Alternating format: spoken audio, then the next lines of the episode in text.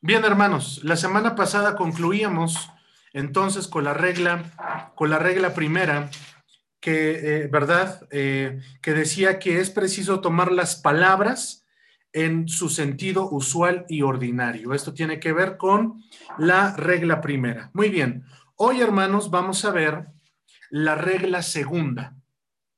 La regla segunda, ¿verdad? Tiene que ver, ¿verdad? Con un conjunto. Bien, escuche lo siguiente. En el lenguaje bíblico, como ya lo vimos, nos tenemos que evocar al original, en este caso al hebreo, en el Antiguo Testamento, en el Nuevo Testamento, eh, el griego. En el lenguaje bíblico, como otro cualquiera que eh, nos evocamos al estudio de un libro, existen palabras cuyo significado, ¿sí? Eh, tiene muchas variaciones. Hace rato usaba el ejemplo del pecado, ¿sí? Eh, eh, eh, si trazamos la Biblia, ¿verdad?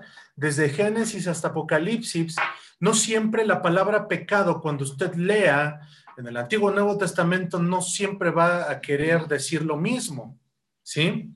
Es preciso entonces, ¿verdad? Considerar las reglas que hasta el momento hemos visto. Entonces, es importante averiguar, y determinar cuál es el pensamiento especial. Esto sí quiero poner énfasis, hermanos, y esto es una parte vital de la interpretación bíblica. Debemos de tomar el sentido en que ocurre el pensamiento o la idea que el escritor está escribiendo, valga la expresión, escribió o está o está haciéndonos ver. ¿Sí? ¿Cuál es el pensamiento? ¿Por qué el escritor, verdad, está hablando como viene hablando? Es preciso averiguar y determinar entonces cuál es el pensamiento especial de lo que el escritor, de lo que el escritor bíblico está proponiendo, ¿sí? ¿Cómo se está expresando?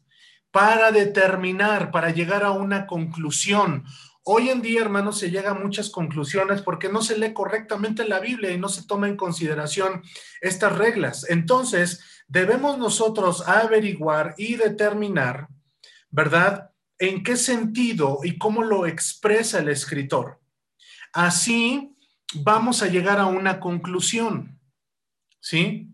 Así vamos a llegar a una conclusión. Bien, la regla segunda es es del todo preciso tomar las palabras en el sentido que indica el conjunto de la frase. El conjunto de la frase. La semana pasada solamente nos evocábamos a las palabras. Ya acabo de dar un ejemplo. Por ejemplo, salvación. Usted se va a la palabra salvación y yo les decía la semana pasada que usted puede, puede usar un recurso que se llama concordancia exhaustiva lo que esa concordancia exhaustiva le va a llevar a usted palabra por palabra, ¿sí? Le va a dar cuántas veces aparece la palabra pecado, cuántas veces aparece la palabra salvación, cuántas veces aparece la palabra eh, eh, eh, cruz, cuántas veces aparece la palabra maldad. No sé si me explico. Es decir, eh, en la concordancia exhaustiva, usted y yo, ¿verdad? En esa herramienta vamos a ir la, una por palabra específica. Eso tiene que ver con la regla primera. Pero la, esta regla segunda tiene que ver con el conjunto, con el conjunto de la frase. ¿Amén? Con el conjunto de la frase. si nosotros determinamos eso, ¿verdad?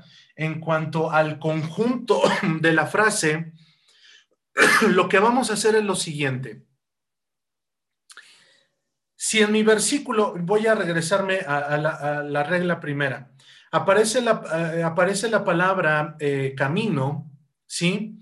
Pues yo voy a buscar en otras partes de la Biblia cuántas veces aparece la palabra camino y eso a mí me va a llenar de, de una infinidad, hermanos, de, de, una perspectiva y va a ampliar mi visión a lo que yo quiero predicar o enseñar. Eso tiene que ver en relación a la palabra solamente, a la palabra. Ahora, esta regla segunda tiene que ver con el conjunto, con el conjunto, hermanos, de, cómo viene escribiendo, ¿verdad? El, eh, eh, vaya, el escritor bíblico, ¿sí? Ok, ya que ustedes escribieron eso, vamos a ir a algunos ejemplos. ¿Ven? Vamos a ir a algunos ejemplos. vamos todos, por favor, a Gálatas 1.23. Gálatas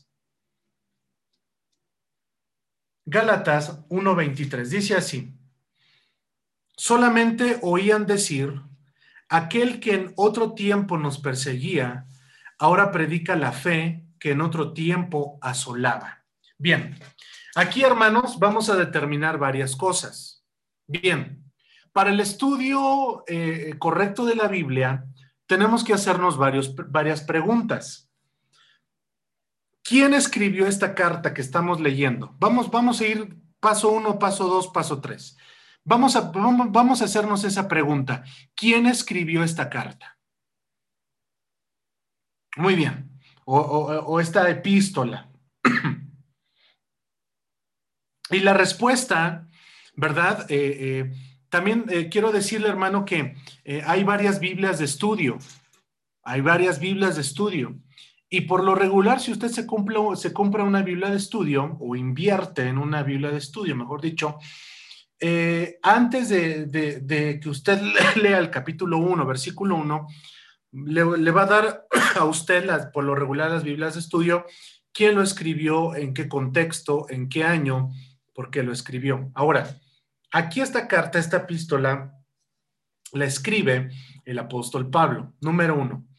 Número dos, ¿a quién la escribió? ¿A quién la escribió? Aquí, hermanos, eh, si usted investiga un poco, esta carta el apóstol Pablo la escribe a unas, no a una iglesia, sino a varias iglesias que se encontraban en aquel entonces, ¿verdad? Eh, en la parte de Galacia, donde era un conjunto de islas, nos dicen, eh, ¿verdad? los, los biblistas. Entonces, nos vamos a encontrar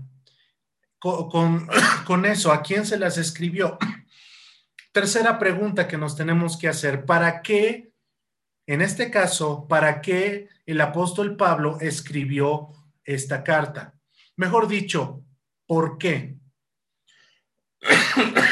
por lo regular, hermanos, por lo regular, en estas cartas que el apóstol Pablo escribe, las escribe por lo regular, ¿sí? Atacando un problema que existía en las iglesias, ¿sí? Ahora, ya les di una, una, una, respuesta. Por lo regular, las, eh, las epístolas que el apóstol Pablo escribe, ¿verdad? Se las escribe a personas que ya habían creído en Jesús, que ya eran creyentes, que ya habían escuchado del Señor Jesús, es más, que ya le habían entregado su vida a Cristo. Muy bien. Por otro lado, existen las cartas pastorales, dígase Timoteo, Tito y Filemón. Amén. En estas cartas pastorales, obviamente el título dice, ¿verdad?, a quién iban escritas. Y atacaban, eh, las cartas, en este caso del apóstol Pablo, atacaban eh, eh, situaciones específicas que estaban surgiendo dentro de las iglesias. ¿Ven? Ahora, cuando leemos al apóstol Pablo, cuando leemos al apóstol Pablo, debemos de tener mucho cuidado, ¿sí? Eh, ¿cómo, ¿cómo, leemos? ¿Cómo leemos?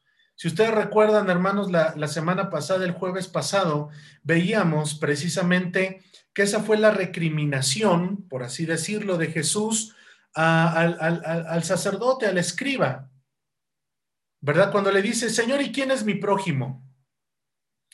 Y el Señor le responde, bueno, es que ¿cómo lees? Y ahí viene, hermano, lo que conocemos como la, enseñanza del buen samaritano, ¿sí? ¿Cómo, le, ¿Cómo estamos leyendo? Algo bien interesante, hermanos, de los geógrafos, de los escribas, de los que copian las escrituras hasta el día de hoy, de los copistas. Eh, eh, es decir, hermanos, ellos conocen la palabra, la leen, la transcriben, ¿verdad? Pero una cosa es esa, hermano, y otra cosa es que, que haga en nosotros la palabra, ¿verdad? En cada uno de nosotros. Bien, aquí está hablando el apóstol Pablo y dice la fe, ¿verdad? En un, en un sentido ordinario significa confianza, la fe. Vuelvo a repetir, la fe, la palabra fe ordinariamente o por lo regular significa confianza, pero tiene también otras acepciones, ¿sí?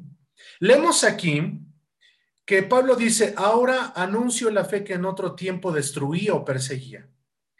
Del conjunto de esta frase vemos claramente que la fe aquí no significa creencia, o sea, la doctrina del Evangelio. Dice el apóstol que Dios juzgará al mundo con justicia porque aquel varón a cual determinó, dando fe a todos por, la, por haberle levantado de los muertos. Quiero que consideren Gálatas 1.23 y también Hechos 17.31. Y los vamos a volver a leer para que, para que tengamos una, una eh, mejor comprensión de lo que estamos leyendo. Hechos 17.31. Mire cómo dice. Hechos 17:31. Por cuanto ha, establecido un día en el cual juzgará al mundo con justicia por aquel varón a quien designó, dando fe a todos por haberle levantado de los muertos. Ahora vamos a Gálatas 1:23. Solamente oían decir aquel que en otro tiempo nos perseguía, ahora predica la fe que en otro tiempo asolaba. Juzgando por el conjunto de este versículo, la, fe, hermanos, aquí no significa confianza ni creencia, sino prueba o demostración. ¿Sí? Aquí está significando esa, esa prueba o demostración, ¿verdad? De lo que ya ha habido en nosotros con anterioridad. Es decir, escuche, ha operado un cambio atrás. Ya ha habido, hermanos, a, algo en nosotros, ¿verdad? Que Jesucristo fue levantado de los muertos. Demostración, hermanos. Y es aquí donde, donde cuando nos evocamos al estudio, ¿verdad? De la, de la misma palabra, la misma palabra, como dice la fe fundamental, la misma palabra se, se, se, se explica a ella misma. Estamos viendo que aquí, hermanos, cuando está hablando en Hechos 17, 31, dando fe a todos por haberle levantado de los muertos, es una demostración. Amén. Y es por ahí cuando, cuando algunos, ¿verdad? Podemos decir, no solamente Dios nos dijo que nos amaba, sino lo demostró enviando a su Hijo, ¿verdad? En propiciación por nuestros pecados. Ahora, cuando determinamos que la fe en estos dos versículos significa prueba o demostración, ¿verdad? Entendemos también lo que dice Romanos 14, 23. Vamos ahí y consideremos también Romanos. Romanos 14,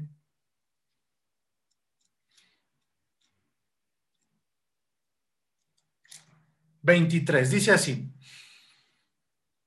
Pero el que duda sobre lo que come es condenado porque no lo hace con fe. Y todo lo que no proviene de fe es pecado. El que hace diferencia, ¿verdad?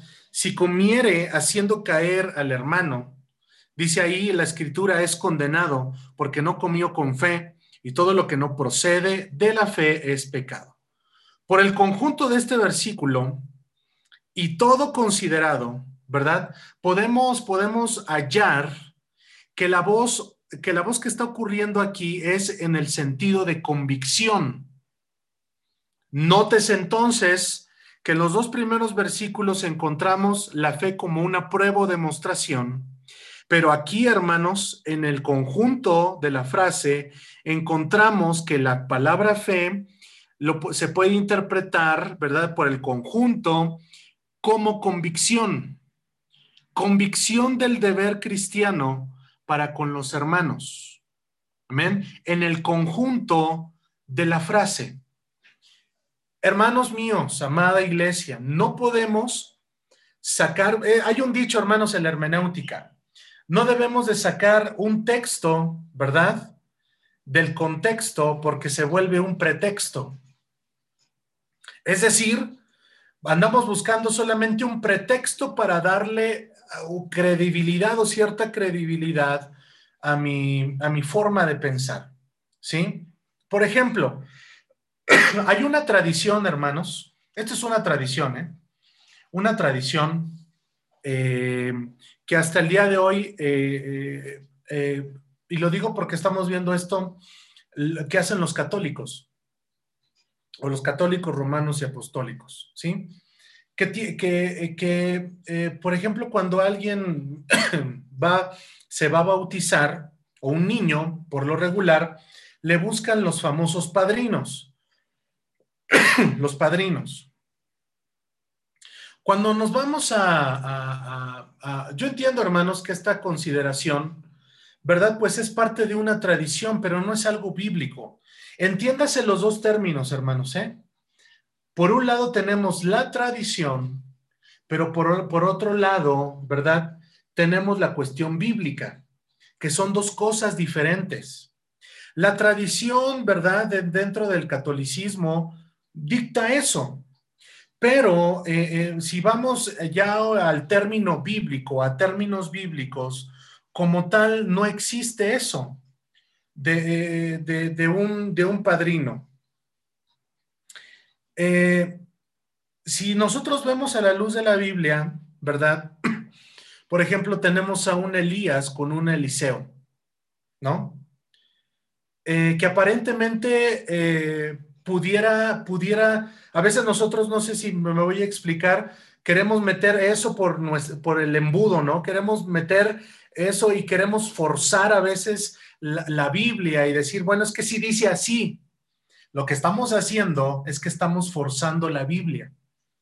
Y por eso la regla fundamental es que la Biblia se explica a sí misma. Ahora, ya mencioné a un Elías, a un Eliseo. La función, hermanos, ¿verdad? De un Elías no era padrinar a un e-, Eliseo. La función, hermanos, era tener esa, podemos decir, esa mentoría.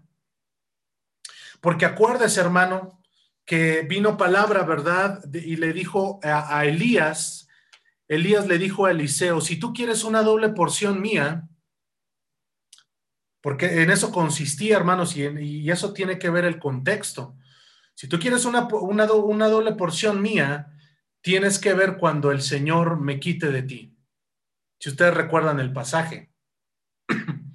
Entonces, Eliseo siempre estaba ahí, hermano, siempre estaba allí, ¿verdad? Eh, eh, hasta no dormía por estar ahí con su Señor, ¿sí? Es decir, ¿qué quería Eliseo de Elías? Quería una doble porción. Quería, ¿Qué quería? Quería ser bendecido, quería una doble porción. Y aquí en ninguna, en ninguna manera en el texto bíblico que aparece Elías con Eliseo, ¿verdad? Pues era su Señor y le hablaba como su Señor. En otro pasaje o en, otro, en otra historia de la Biblia, podemos encontrar precisamente Pablo con un Timoteo, ¿sí? Pero eso no quiere decir, hermanos, eh, de un, de un eh, cierto eh, padrino, ¿verdad? Sino las indicaciones que le da Pablo a un Timoteo, ¿verdad? Le está aconsejando, le está diciendo, ¿sí? Las cosas que tenía que hacer. Pero más allá de todo eso, también le, decía cómo tenía que comportarse y cómo tenía que usar la palabra de verdad si leemos primera de Timoteo y segunda de Timoteo. Pero como tal, hermanos, no había, no había algo ¿verdad? Que, podamos respaldar eh, esta cuestión que hace, que hace la Iglesia eh, Católica en, buscar un, un, eh, un, padrino, ¿sí? Para, para ello. Creo, hermanos, que la Biblia también habla, ¿verdad? Hablando de esto, dice, considera aquel que te enseñó, dice, considera a tus pastores, ve el resultado de su fe, eh, examina lo que, lo, que has visto de, tus líderes. Por un, por un lado, la Biblia nos dice, retén lo bueno, desecha lo malo. Y por este pasaje, por este pasaje dice, considera la fe de tus pastores, de, lo que, de aquellos que te hablaron, y si, y si tú lo consideras, imita su fe. Número uno. Número dos. La palabra padrino como tal nunca aparece en la Biblia. No aparece como tal. Y es ahí donde vuelvo a explicar, hermanos, no tratemos de imponerle algo a la Biblia de lo que no dice. Voy a utilizar otro ejemplo. Voy a utilizar otro ejemplo. Daniel capítulo 1, todo el capítulo 1, donde, donde hoy muchos, yo no sé de dónde lo sacan, hermanos, y esto tiene que ver con la regla primera, con las palabras, con las palabras, y ahora que estamos viendo, ¿verdad? Las palabras, pero en, su conjunto. Muy bien. Hay, hay algunos hermanos que enseñan, eh, como le llaman, el, el ayuno de Daniel. Yo no sé si algunos de ustedes lo han escuchado. El ayuno de Daniel. Bien. Número uno. Número uno. En todo el capítulo uno de Daniel, nunca aparece la palabra ayuno, nunca. No aparece. Mucho menos en el 2 ni en el 3, porque ya ahí, hermanos, habla, ¿verdad?, de cuando eh, nos dice la, escritura, viene la locura de Nabucodonosor, eh, eh, que manda a hacerse una estatua, que la adoren, y vemos cómo a los, tres compañeros de Daniel los meten en el foso, perdón, en, ese horno ardiendo. Después, por no querer, ¿verdad?, adorar Daniel a la imagen, lo meten al foso de los leones. Y ya después, hermanos, en, los capítulos adelante, del 9 de adelante de Daniel, hablan, ¿verdad?, de, de cosas ya escatológicas. Número uno, nunca aparece la palabra ayuno. Número dos, el versículo central del capítulo uno vamos todos allá, Daniel, es el versículo 8. ¿Sí? Eso también tiene que ver con el estudio, hermanos, y por eso antes de considerar todas estas eh, eh, ah, eh, reglas, teníamos que ver, hermanos, que primero tenemos que considerar todas las cosas en un conjunto usual de lo que fue escrito, en el sentido normal en el que fue escrito. ¿Sí? El versículo, eso tiene que ver con el número uno. Nunca aparece la palabra ayuno. Número dos, cuando usted lea un capítulo, usted tiene que entender cuál es el versículo central del capítulo. Oh, hermano, esta es una verdad, ¿eh? Y también apúntela por ahí. o considérelo. Cuando usted lee un capítulo, cada capítulo tiene su versículo central o su idea central. Escriba eso, su versículo central o idea central, que es lo mismo. Lo voy a volver a repetir. Cada capítulo de la Biblia tiene su versículo central o, que es lo mismo, idea, idea central. Muy bien. El versículo central o idea central del capítulo 1 de Daniel es el versículo 8 que, eh, em, que reza de la siguiente manera. Y Daniel propuso en su corazón no contaminarse con la porción de la comida del rey, ni con el vino que él bebía. Pidió, por tanto, al jefe de los eunucos que no se le obligase a contaminarse.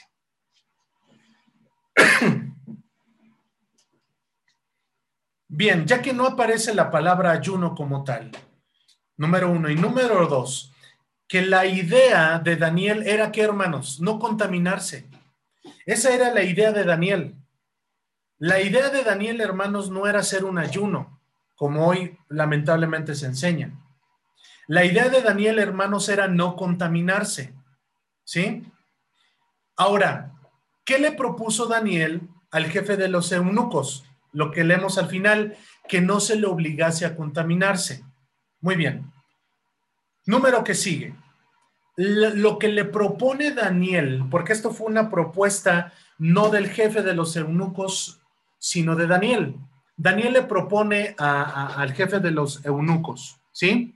Donde dice el versículo 12, te ruego que hagas la prueba con tus siervos por 10 días y nos den y nos den legumbres a comer, subraye la palabra comer, y nos den legumbres a comer y agua a beber.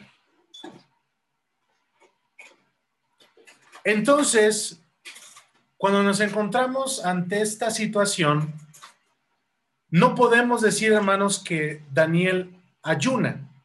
Ahora, el número que sigue. Si nosotros buscamos el significado de ayunar, ¿sí? Ayunar, ¿eh? Porque después aparece ayuno parcial. Pero la palabra en sí, que aparece en la, palabra, eh, en la Biblia, aparece solamente la palabra ayunar, no aparece nunca ayuno parcial o ayuno limitado, sino únicamente en la Biblia aparece la palabra ayuno, nada más.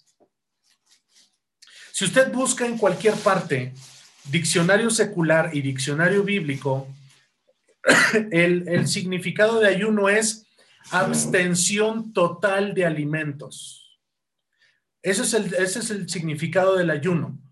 Abstención total de alimentos. Lo busca en un diccionario secular o, en un diccionario bíblico. Abstención total de alimentos. Ahora, aquí en este versículo, fíjense lo que estamos haciendo, hermanos. Estamos estudiando, estamos, estamos estudiando el, texto conforme a todo el pasaje. ¿Sí? Porque ya leímos el, el, 8, pero de ahí, hermanos, nos fuimos al 12. Dice, nos den legumbres a comer y agua a beber. Yo lo que he escuchado, hermanos, porque debo de decirles que este ayuno, el ayuno de Daniel, como así lo llaman, que no tiene nada de ayuno, este ayuno es muy popular en los Estados Unidos. Este ayuno lo hacen por lo regular las iglesias em, cuando inicia el año, a principios de enero. Eh, y es muy popular allá. Pero como lo estamos, como estamos indagando y como estamos leyendo la Biblia, ¿sí? Eh, eh, el ayuno que también ellos se hacen y que dicen que es el ayuno de Daniel, efectivamente comen, comen puras verduras eh, y, y se les es permitido el agua. Bien, entonces, cuando nos evocamos al estudio y a la verdadera hermenéutica de la Biblia, nos vamos a encontrar con uno de los ayunos más significativos de toda la Biblia. Y al ejemplo a seguir, y me estoy refiriendo de Jesús. Amén. Quiero que vayan conmigo al libro de eh, Mateo. Mateo capítulo 4 dice, entonces Jesús fue llevado por el Espíritu al desierto para ser tentado por el diablo. Y después de haber ayunado 40 días y 40 noches, ¿qué pasó? Tuvo hambre. Esto es bien significativo, hermanos. Esto es eh, que, por favor vayamos entendiendo y vayamos hilando las palabras. Número uno, como reza la, la regla primera, la regla primera, las palabras las palabras nada más, pero ahora eh, esta regla que estamos viendo, que lo veamos en su conjunto, en el conjunto de la frase. Entonces dice el versículo 2, que es el conjunto de la frase. Aparece la palabra ayunar, aparece en 40 días y después nos dice que tuvo hambre. Yo, en lo particular, hermanos, ya lo dije, no creo, no comulgo con la idea de ese mal nombrado ayuno de Daniel. Si lo, si lo hubiera nombrado de otra manera como, no sé, hermanos, ahorita le voy a poner un nombre, como, como que Daniel se apartó, porque esa es la idea central, hermanos. Daniel se apartó, Daniel entonces no comió carne. Yo lo entendería y yo creo que hasta lo enseñaríamos. Y, si usted recuerda, hermanos, si ustedes recuerdan, hermanos, allá en la iglesia, yo enseñé algo referente a la comida ya hace algunos años. Lo voy a volver a decir, yo no sé si ustedes lo recuerdan.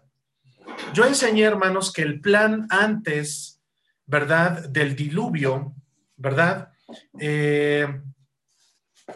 y porque está escrito en la Biblia, ¿sí? Cuando Jehová Dios le dice a Adán y a Eva, miren, toda planta verde les será para comer. No sé si lo recuerdan, hermanos, les será para comer. Ahí no había, hermanos, la carne que se come ahora, la res, el cerdo, eh, la carne, vaya, la carne. Podemos entonces decir que el plan original de Dios era que el hombre se alimentara de las semillas, del fruto de los árboles y de toda planta verde. Ahora, yo sí quiero, hermanos, aquí que ustedes estudien y lean Génesis 1 hasta el capítulo 6, porque ustedes van a, van a leer eso. No, no les quiero hacer la tarea, ¿verdad? Pero léanlo, porque también es bien, bien importante que ustedes también lean y, y escudriñen. Y ustedes se van a dar cuenta que después del diluvio, ¿sí? Porque hay algo bien significativo que pasó ahí, hermanos. Toda la gente o todo el mundo murió y solamente quedó Noé, su esposa y sus tres hijos. ¿Y por qué le estoy diciendo que usted considere esto? Porque los tres hijos de Noé, ¿sí? son los que vuelven a llenar la tierra. No sé si me estoy explicando. Y después del diluvio, ¿sí? Cambió ahí, hermanos, la, la, la, podemos decir, la perspectiva. Y fue cuando después del diluvio al hombre ya se le permite, perdón, ya se le permite comer de los animales. ¿Y por qué salió todo esto, hermanos, de la comida, del comer? Estábamos ahí, hermanos, hermanos, en Mateo, estábamos ahí en Mateo, capítulo 4, donde aparecen esas tres palabras y esas tres cosas eh, eh, que nosotros podemos entender. Número uno, eh, dice ahí, ayunó Jesús 40 días con sus noches y posteriormente de ahí tuvo tuvo hambre. Sí, puede, puede ser esa parte, ¿verdad? De exactamente, yo lo acabo de decir, es, podría ser una, un hábito, una disciplina eh, que nos puede alimentar de lo que, de lo que hizo, de lo que hizo Daniel. Ahora, y hasta se podría enseñar así, hermanos, y bíblicamente no chocaría, ¿sí? Pero ahora, también otra parte, hermanos, eh, eh, yo aquí sí les voy a decir como tal, ustedes indaguen y, e investiguen. Hay varios comentaristas bíblicos, ¿verdad? Como es el comentario bíblico William McDonald. Hay otro comentario que él es un poco más, más exhaustivo, Barclay, que él dice, hermanos, en su comentario bíblico, hablando de esto, que es muy probable, hermanos, que Nabucodonosor, eh, acuérdense, hermanos, que los, eh, que, los eh, judíos, que los israelitas no podían comer cualquier cosa. Por ejemplo, no podían comer cerdo. Hasta el día de hoy no comen. No podían comer, hermanos, ciertos animales. Lo que cuando ellos van al exilio a Babilonia, ahí sí se comía de todo porque ellos así lo hacían. Esto también tiene que ver con las costumbres de aquel entonces. Número uno. Y número dos, Barclay, en su comentario bíblico, hermanos, también él, él opina. También hay un comentario bíblico que se llama Comentario Bíblico Mundo Hispano, ¿sí? Eh, también hay otro comentarista bíblico, hermanos, eh, eh, Mateo Hendry. También hay otro comentarista bíblico, hermanos, eh, eh, MacArthur, que ahí, hermanos, dejan, dejan entrever que era muy probable, hermanos, que Nabucodonosor, por esta cuestión, por, por, muchas cuestiones, costumbres de ellos y muchas creencias de ellos, hasta comía carne humana. Lo que hoy se hace, hermanos, y no nos debería de sorprender, allá en China, en Japón, sobre todo en China, ¿verdad? Que, antes de la pandemia, yo no sé si ustedes vieron algunos videos donde, donde se comían este, este, fetos, fetos humanos, ¿no? Para que eh, eh, les diera energía y tantas cosas. Bien, esto no debe de sorprendernos. Y no debe de sorprendernos, hermanos, porque los babilónicos, eso si usted también se, nos metemos a investigar más, los babilónicos, hermanos, tenían tenían eh, multitud, eran este, politeístas. Y por quedar bien con todo, con todos sus dioses, pues, pues hacían cualquier, eh, cualquier cosa. Eh, versus pueblo de Israel. El pueblo de Israel, hermanos, monoteísta, solo solo un Dios, ¿verdad? Que ese Dios, desde la ley, les prohibió que comieran ciertos animales. Y, así se fue, hermanos, toda la ley hasta que llega el exilio. Cuando llegan allá, por eso es bien importante ir, ir de esa línea, cuando llegan allá, volven, por eso volvemos otra vez al versículo 8, y propuso Daniel no contaminarse con la comida, con la porción que comía el rey. Hoy en día, hermanos, es, es saludable, sí. ¿De qué es saludable, hermanos, no comer carnes rojas? Podemos decir que sí, eh, ahora, ahora, cuando hablamos, porque estamos hablando ahorita de la comida, eh, eh, en el tiempo de Jesús, en el tiempo de Jesús, hermanos, ustedes han considerado o consideren que, el producto fresco que sacaban de Galilea, ¿verdad? Era de ahí, del mar del mismo nombre, mar de Galilea. Número uno, número dos, cuando Jesús llama a sus discípulos, en este caso a Pedro, a Andrés, su hermano, a Jacobo, ¿qué eran hermanos? Eran pescadores, ¿sí? Y en aquel momento cuando vemos acerca de, la, de, la, de las costumbres, hay un libro, hermanos, que se llama Usos y Costumbres, ¿verdad? De, del pueblo judío, eh, eh, lo pueden también, hermanos, ahí eh, adquirir, que, que nos habla de ello, que nos habla desde el Antiguo Testamento a los tiempos de Jesús. Los tiempos de Jesús, hermanos, y en el contexto que Jesús, la mayoría de su dieta eran dátiles, eran semillas, ¿sí? Era el trigo y era el pescado. Era la dieta de aquel entonces. ¿Por qué, hermanos? Bueno, mire, y esto no, no, no, debiera de crearnos conflicto. Por ejemplo, cuando vamos a la costa, por ejemplo, a Veracruz, eh, eh, eh, dígame usted qué, qué, más consume la gente de allá que vive cerca del mar. Pues obviamente el producto del mar. Si vamos allá, hermanos, a las Baja Californias, a, a, Ensenada, pues obviamente, hermanos, el, producto de, de, allá. Si vamos acá a la otra costa, hermanos, eh, eh, Acapulco también, si vamos acá a, Mérida, Yucatán, de igual manera, ¿sí? Esto no debiera de crearnos un conflicto porque es, eh, tenemos que ver en su conjunto las costumbres, las costumbres. Entonces, efectivamente estoy de acuerdo con este, con este comentario. Si es una disciplina alimenticia, claro que sí, pero una cosa es decir eso y otra cosa es decir, hermanos, vamos a hacer el ayuno de Daniel, porque de ayuno no tiene nada. Entonces, vemos aquí el ejemplo de Jesús. Jesús ayunó. Y después que ayunó, nos dice ahí que tuvo hambre. Algo que debemos de, de considerar. Y ahora, ¿por qué estamos hablando de esto, hermanos? Porque estamos hablando, ¿qué dice la regla? Esta regla segunda, que dice debemos de tomar, ¿sí? Las palabras en el sentido del conjunto, en el sentido del conjunto. Es decir, ah, bueno, aquí Daniel, eh, vamos a volver al ejemplo de Daniel, bueno, pues este, comió legumbres, ah, bueno, pues eh, vamos a hacer lo que dijo Daniel. Sí, pero como ya les dije, hermanos, nos debemos de hacer unas preguntas. ¿Por qué lo hizo Daniel? Eso sí quiero que, ¿por qué lo hizo Daniel? ¿Por qué Daniel propuso en su corazón no contaminarse con la comida y la porción que comía el rey? ¿Por qué? Hagámonos esa pregunta, ¿por qué?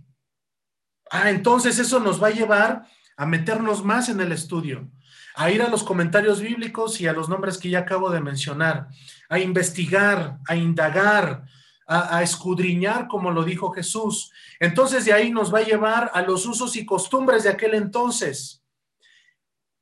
Daniel y sus amigos ya no estaban en su tierra, hermanos. A ver, hermanos, si a nosotros de buenas a primeras nos llevaran a Austria, algunos van a dar un grito de júbilo y van a decir, amén, yo quiero ir.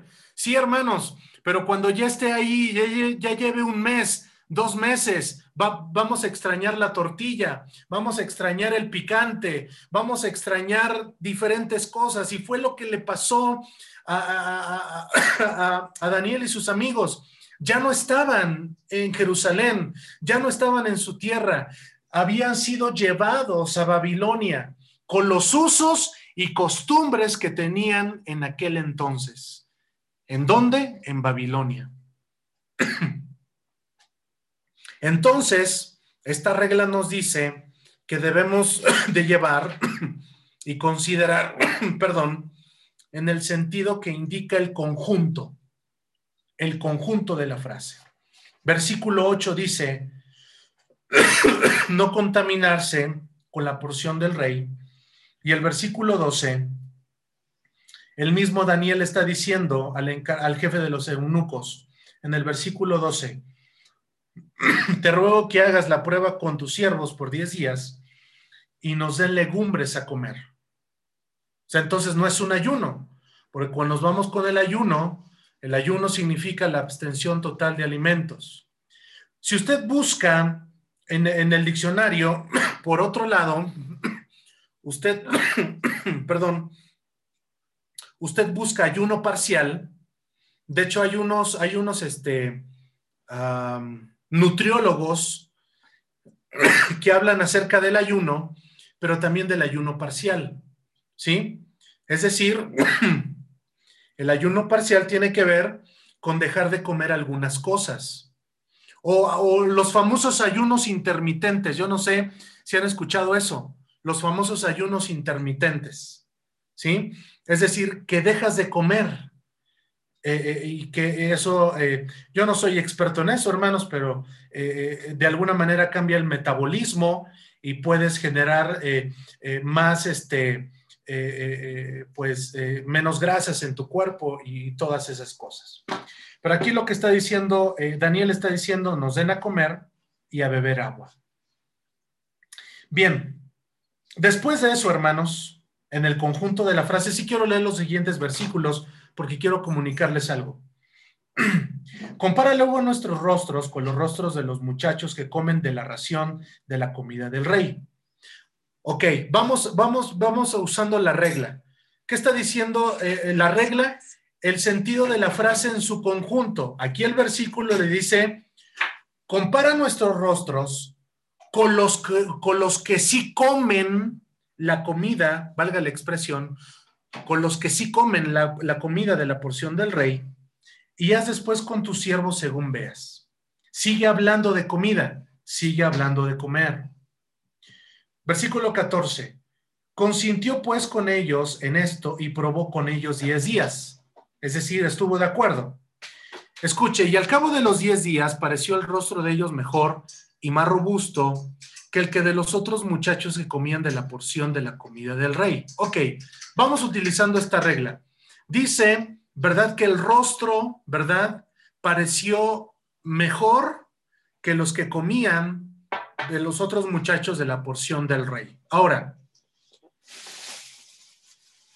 vamos, vamos, a, vamos a usar teología y vamos a usar la hermenéutica. A ver, yo les pregunto, Así como en su momento preguntó el apóstol Pablo, ¿qué es la comida, hermanos? ¿Qué es la comida? la comida es algo, o en realidad, ¿qué pasó aquí? Hay una, una parte de la Biblia, ¿verdad? Que, que dice que, que la palabra de Dios, ¿sí? Déjenme, déjenme lo busco, hermanos. que la palabra de Dios hermosea el rostro. Proverbios 15:13. Proverbios 15:13. ¿Y por qué les estoy diciendo esto, hermanos? Porque es, es lo que debemos de considerar. No solamente irnos a, eh, con, con Daniel todo el capítulo 1, sino debemos de ver, debemos de trazar toda la Biblia en su conjunto. Si realmente queremos usar, obviamente, las reglas de interpretación. Proverbios 15, 14, perdón, 15, 13 dice, el corazón, 15, 13 el corazón alegre hermosea el rostro, mas el dolor del corazón, el espíritu, se abate. Habla del corazón, el corazón alegre hermosea el rostro. Ahora, si aplicamos la primera frase o la primera regla al considerar la palabra, hermanos, ¿sí? De la abundancia del corazón habla la boca. ¿Sí? Entonces vamos ahí, hermanos, a, a Lucas 6:45. Quiero que vayan conmigo de la mano y estamos usando eh, eh, eh, las reglas de hermenéutica, hermanos. Lucas 6:45. No es buen árbol el que da malos frutos, ni árbol malo el que da buenos frutos, porque cada árbol se conoce por su fruto pues no se cosechan hijos de los espinos, ni zarzas se, se vendimian uvas. Dice, el hombre bueno del buen tesoro de su corazón saca lo bueno, y el hombre malo del mal tesoro de su corazón saca lo malo, porque de la abundancia del corazón habla la boca. Ahora, si quiero terminar el, versículo de Daniel, hermanos. 16. Así pues, Melzazar, que es Daniel, se llevaba la porción de la comida de ellos y el vino que ellos habían de beber y les daba legumbres. A estos cuatro muchachos yo les dio conocimiento e inteligencia en todas las letras y ciencias, y Daniel tuvo entendimiento en toda visión y sueños. Pasados pues los años al fin de los cuales había dicho el rey que los trajese, el jefe, de los eunucos los trajo delante de Nabucodonosor. Y el rey habló con ellos y no fueron hallados ante todos ellos otros como Daniel, Ananías, Misael y Azarías. Así pues estuvieron delante del rey. Y en todo asunto de sabiduría e inteligencia que el rey les consultó, los halló diez veces mejores que todos los magos y astrólogos que había en todo su reino. Y continuó Daniel hasta el año primero del rey Ciro. A ver, yo les voy a preguntar, porque también haya, yo he escuchado a algunos que enseñan Hermanos, vamos a hacer el ayuno de Daniel para que Dios nos dé sabiduría e inteligencia, así como Dios se los dio a estos muchachos. Yo les quisiera preguntar algo. Y si quiero que abran su micrófono y me contesten. Que participen, por favor. ¿Qué pasó aquí con Daniel, Ananías, Misael y Azarías? Vino a ellos esa inteligencia porque comieron legumbres o porque pusieron a Dios en primer lugar.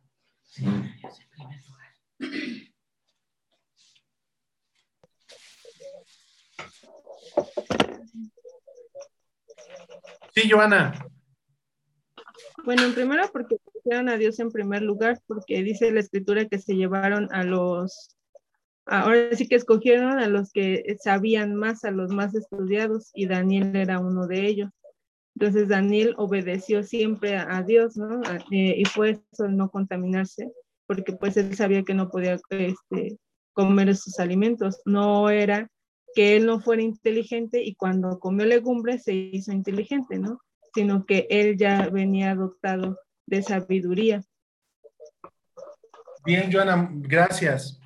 Eh, recuerden el versículo central. Cuando llegó allá y empezó a ver todo que no estaba en su tierra, ¿qué, hizo Daniel? Propuso en su corazón no contaminarse.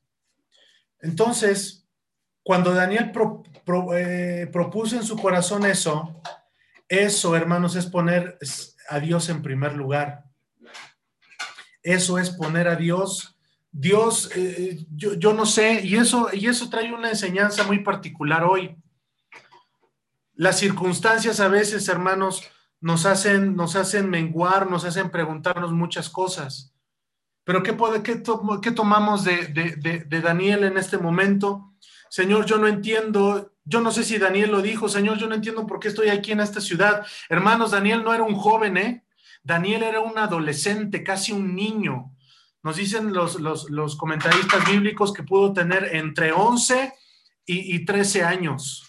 Esa edad, 11 y 13 años era un niño.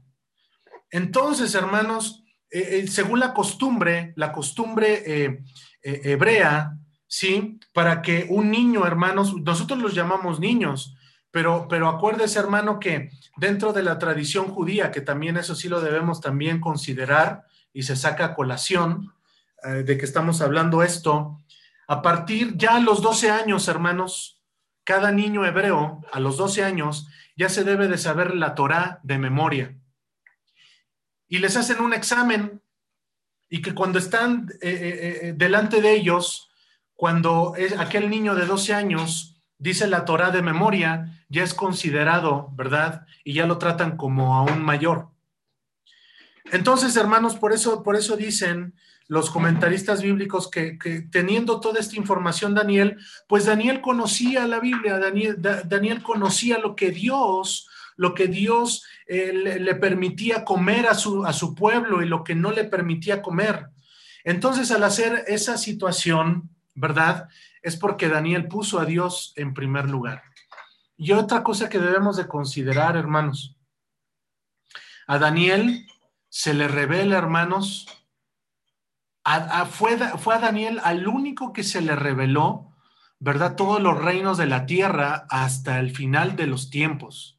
Fue a Daniel. Ya cuando entramos en la escatología, hermanos, fue a Daniel el que se le reveló, ¿verdad? Y, es cuando el día, eh, perdón, es cuando eh, eh, aquel ángel viene y le dice, oye Daniel, tú eres muy amado, tus oraciones han sido escuchadas y por eso yo vengo a responderte ¿verdad? Y le dice en, el, en Daniel capítulo 9, 70 semanas están determinadas sobre tu pueblo, sobre tu santa ciudad, ¿verdad? Eh, lee el capítulo 9 de Daniel y hay una, hay una completa sinergia, hay un completo movimiento entre el capítulo 1 y el capítulo 9 de Daniel. ¿Alguien más, hermanos, quiere opinar algo? Siéntase con toda la libertad. Aquí no callamos a nadie.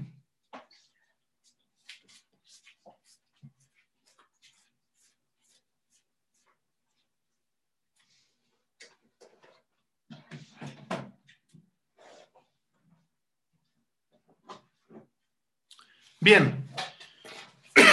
Otro ejemplo, hermanos, para terminar esta parte y ahorita eh, exponer este, un tiempo de, de, preguntas, de respuestas o de comentarios. Quiero, hermanos, que vayamos a Romanos 3.20. Romanos, Romanos 3, 3.20. Dice, ya que por las obras de la ley ningún ser humano será justificado delante de él, porque por medio de la ley es el conocimiento, ¿verdad? Dice ahí, del pecado.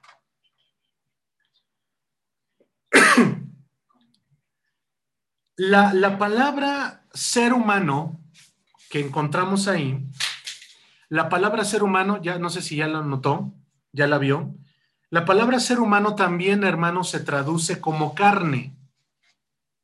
¿Ven? Como carne. Y podemos leer, por las obras de la ley, ninguna carne se justificará delante de Dios.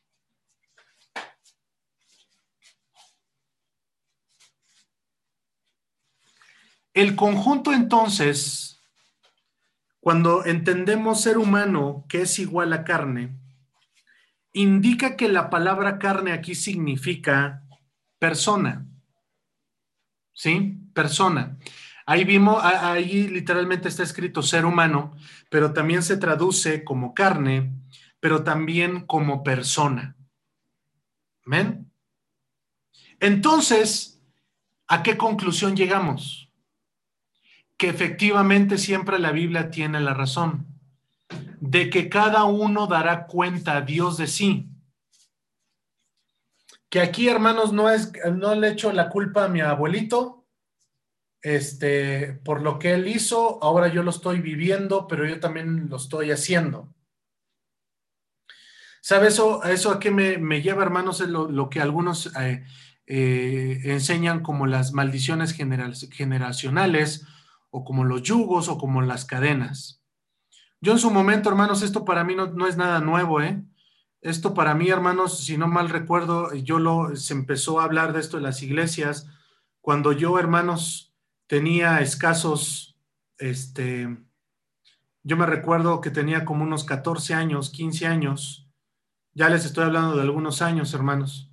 Esto para mí no es nada nuevo cuando salió, cuando salió esto, ¿sí? Ahora, dice aquí, hermanos, ya que por las obras de la ley ningún ser humano será justificado delante de él, ¿sí? Quiero que tengamos en perspectiva lo siguiente, habla ahí acerca de la ley, pero también habla en el mismo conjunto de la frase, estamos utilizando la regla segunda, está hablando del ser humano, está hablando de la carne, que es lo mismo, pero que también está hablando de una persona, ¿sí? Por lo regular, cuando este tipo de personas enseñan sobre eh, el, término que acabo de utilizar, eh, las... Eh,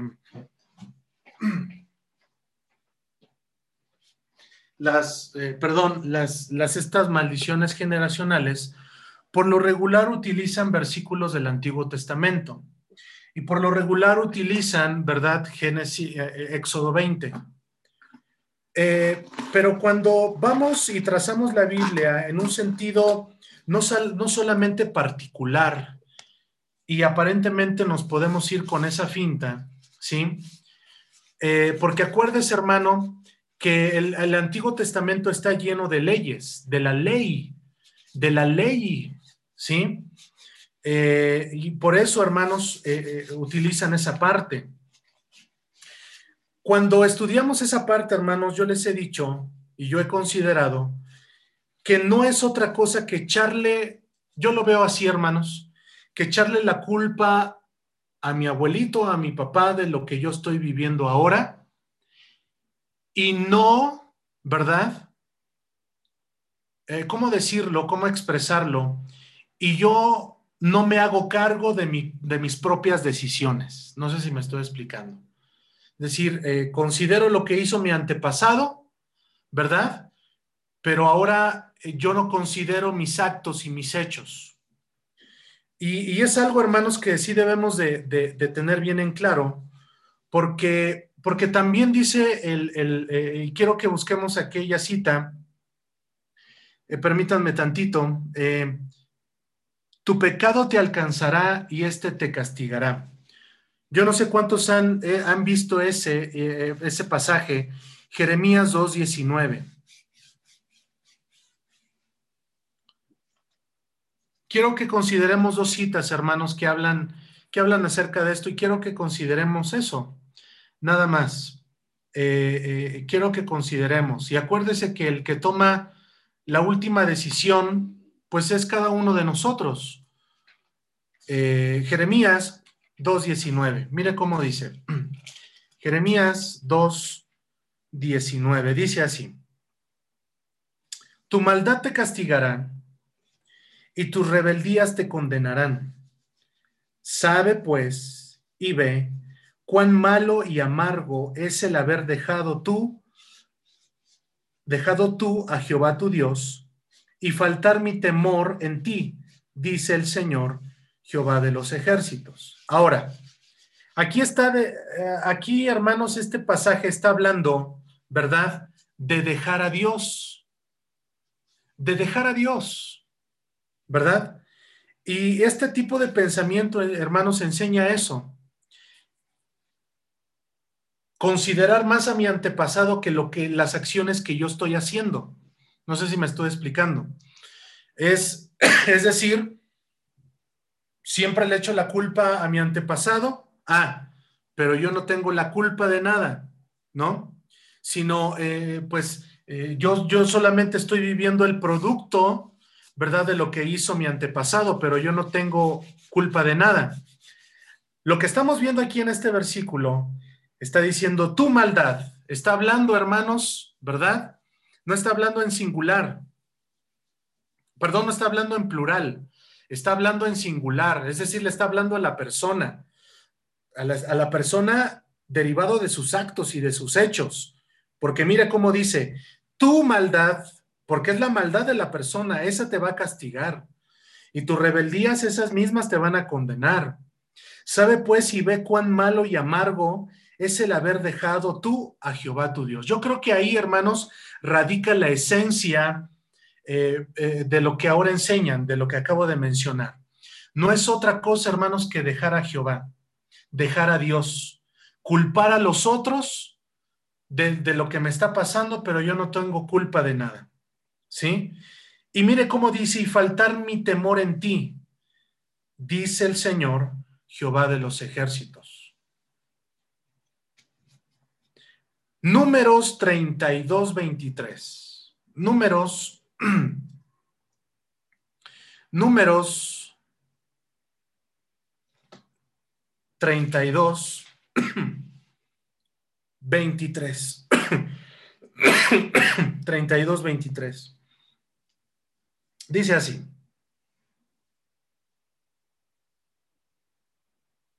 Mas, mas si así no lo hacéis, he aquí, habéis pecado ante Jehová, y sabed que vuestro pecado os alcanzará.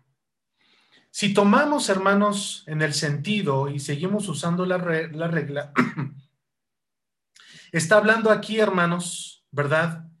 De que el pecado, hermanos, es, es ante Dios. Y habla de hacer. No sé si está conmigo. Mas si así no lo hicieres, habla de hacer. ¿Sí? Entonces, considerando todo esto, el pecado entonces mora en la persona. Y, esa, y ese pecado y esa desobediencia, esa misma, dice la palabra, te va a alcanzar, te va a castigar. Y hay otra cita del Antiguo Testamento. El Hijo no dará cuenta por el Padre, que lo hemos visto en Ezequiel 18. Ezequiel, Ezequiel 18.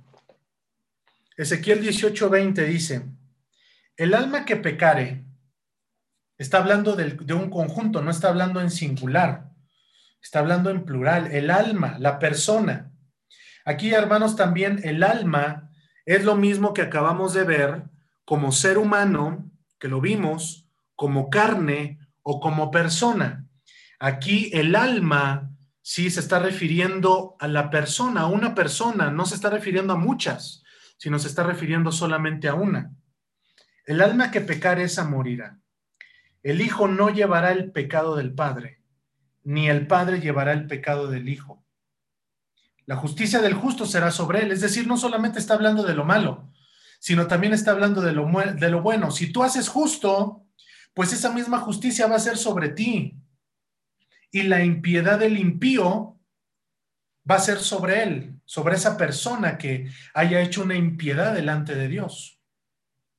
Entonces, al considerar esta parte que acabamos de leer como alma, la parte que, que leímos, hermanos, en Romanos 3:20, que habla de carne, la parte, hermanos, que vimos que, que, que dice que persona, ¿sí? Habla, hermanos, entonces, ¿verdad? a la persona en particular, a la carne, al alma, al ser humano, al cuerpo. Amén. Por eso en su momento, ¿sí? Circuncidar vuestro corazón. Esa fue la expresión, hermanos, que Jesús también dice, dijo en el Antiguo Testamento. Y con esto concluyo.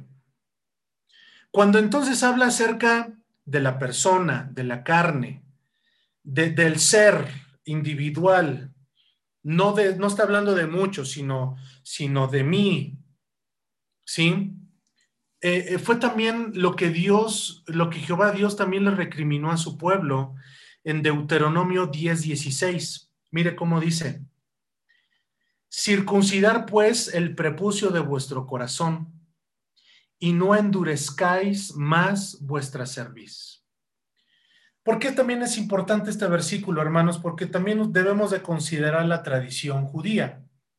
La tradición judía, al hablar de la circuncisión, hermanos, solamente es y era para los hombres. En su aparato reproductor, hermanos, eh, circuncidar una parte de, su piel, de su prepucio, como, como eh, se conoce en la actualidad. Y esto era, hermanos, esto Jehová Dios lo enseñó o, se lo dio a Abraham como una señal de pacto, como una señal de acuerdo. Bien. Eh, y fue algo, hermanos, desde Abraham, viene Moisés, Abraham, Isaac, Jacob, después viene Moisés, ¿sí? Cuando hay esta parte, hermanos, y se sigue esta costumbre.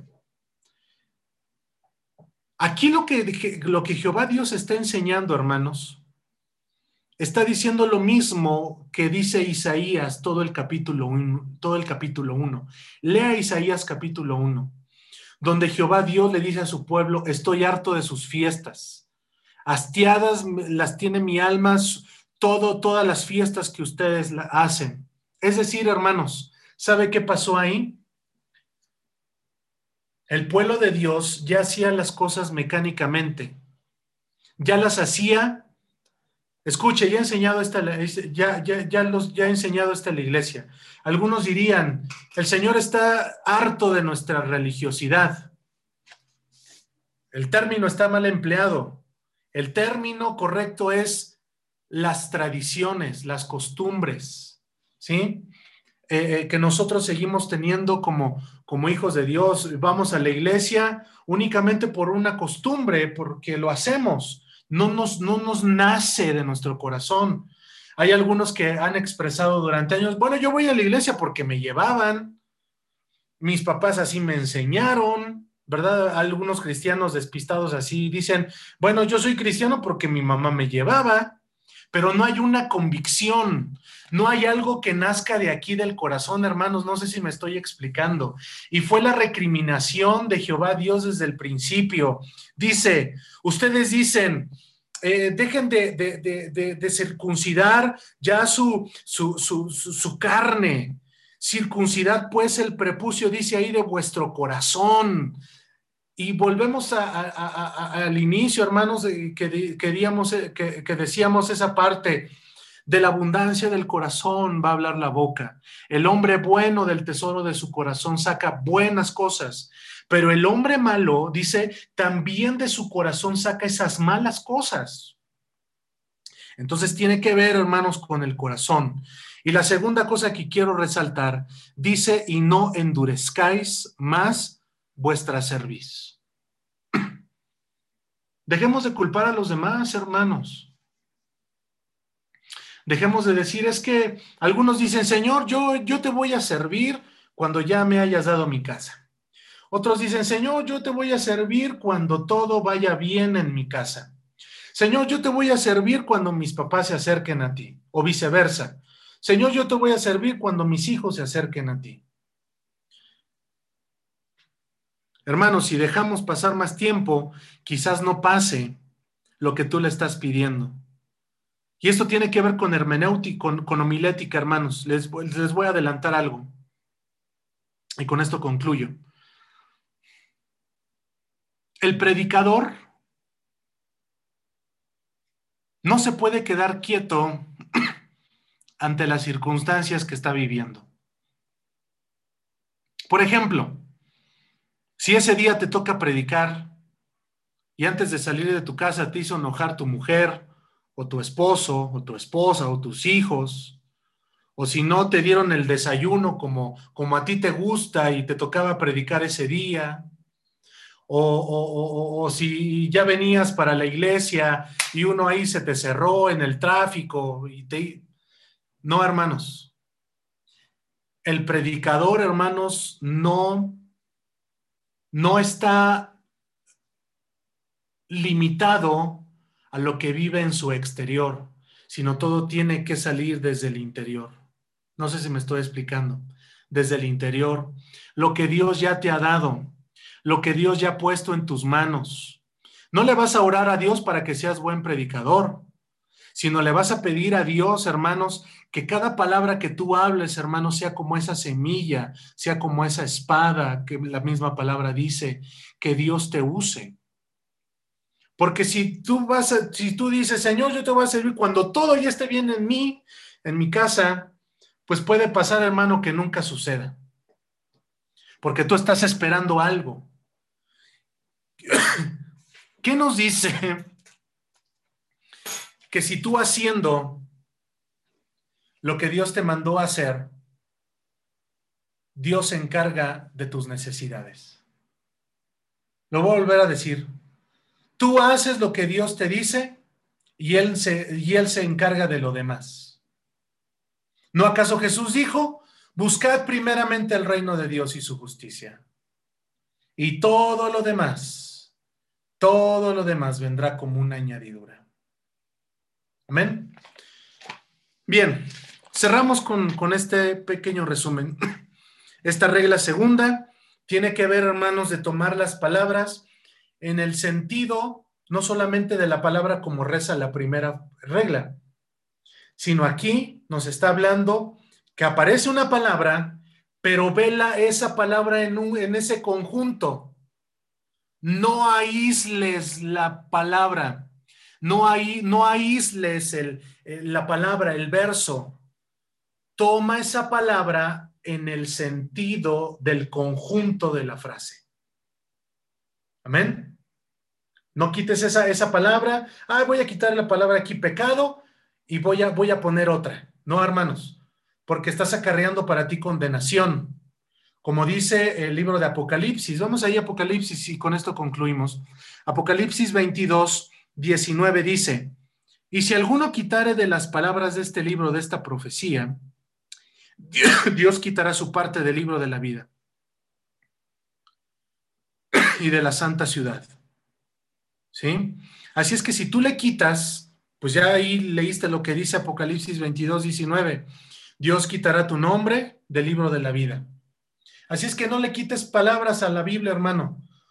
Por más a veces decimos los predicadores, es que esto está muy fuerte, esto está muy directo. Pues hermano, únicamente, perdón, únicamente tú estás hablando lo que dice la Biblia. Si trazas, si trazamos correctamente como es la palabra de Dios. Amén. Entonces, la palabra, si aparece la palabra Dios en un conjunto de, de la frase, no quites la palabra Dios, sino déjala ahí y ve la palabra Dios en ese conjunto. Es lo que nos dice la regla segunda. Amén. Damos gracias a Dios por este, este tiempo. Amén.